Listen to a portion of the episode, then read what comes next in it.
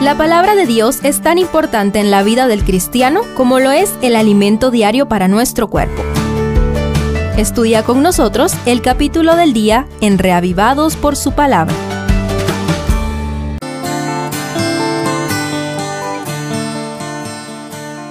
Lucas 17 registra cuando Jesús pasó por los confines de Samaria y Galilea, según el verso 11, y quizá pasó por última vez por Perea, como deducimos de Juan 11:54. Estudiemos lo que Jesús enseñó acerca de su reino casi al final de su ministerio en la región de Perea. Primero, principios y valores del reino. La primera sección inicia con dos enseñanzas complementarias y a la vez contrastantes. Por un lado, Jesús advierte sobre el pecado de hacer tropezar a otros en los versos 1 y 2 y por el otro sobre la necesidad de perdonar siempre la falta ajena en los versos 3 y 4. Al final de esta sección se presentan otras dos enseñanzas semejantes.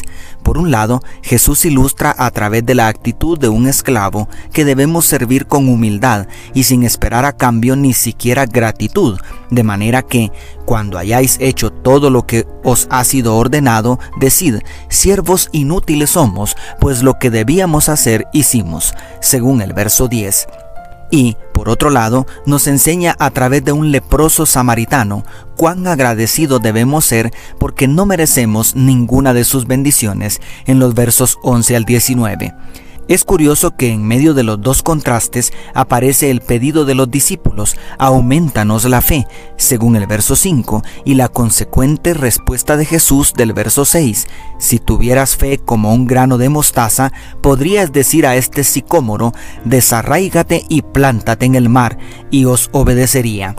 En otras palabras, después de la caída, humanamente es imposible vivir sin cometer faltas que hagan tropezar a otros, así como nos es imposible perdonar siete veces al día, es decir, siempre, las faltas cometidas en nuestra contra.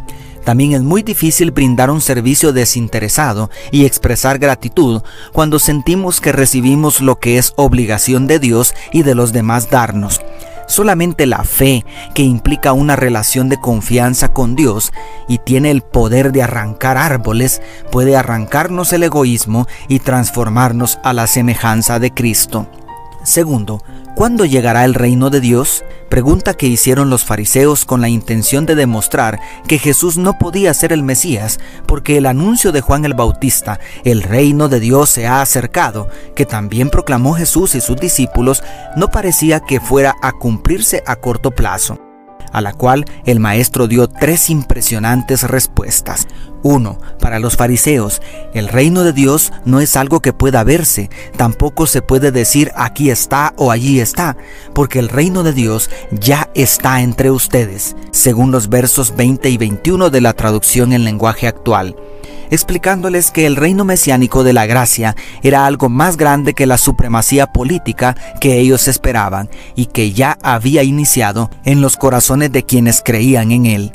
2. Para los discípulos, Jesús habló del futuro, repentino y visible día del Hijo del Hombre.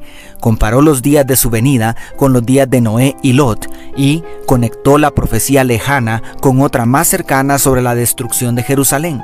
Todo indica que muy pronto el remanente tendrá que obedecer los consejos de los versos 31 y 32 como tuvo que hacerlo en el año 70 después de Cristo, cuando Jerusalén fue destruida. En aquel día, el que esté en la azotea y tenga sus bienes en casa, no descienda a tomarlos, y el que esté en el campo, asimismo no vuelva atrás. Acordaos de la mujer de Lot. Y tres, quizá para nosotros, en realidad, Jesús fue muy claro en cuanto a la realidad presente de su reino de gracia en nuestros corazones. Pero respecto a la realidad futura de su reino de gloria, no dijo nada específico en cuanto al tiempo exacto de su venida y en cuanto al lugar respondió a sus discípulos con el refrán del verso 37. Donde esté el cadáver, allí se reunirán los buitres. En conclusión, no necesitamos saber el tiempo y el lugar donde será establecido el reino de Dios. Lo que realmente necesitamos es volver al principio del capítulo y practicar a partir de este momento el perdón, la gratitud, el servicio abnegado y la fe, porque donde Jesús está, allí está su reino. Dios te bendiga, tu pastor y amigo Selvin Sosa.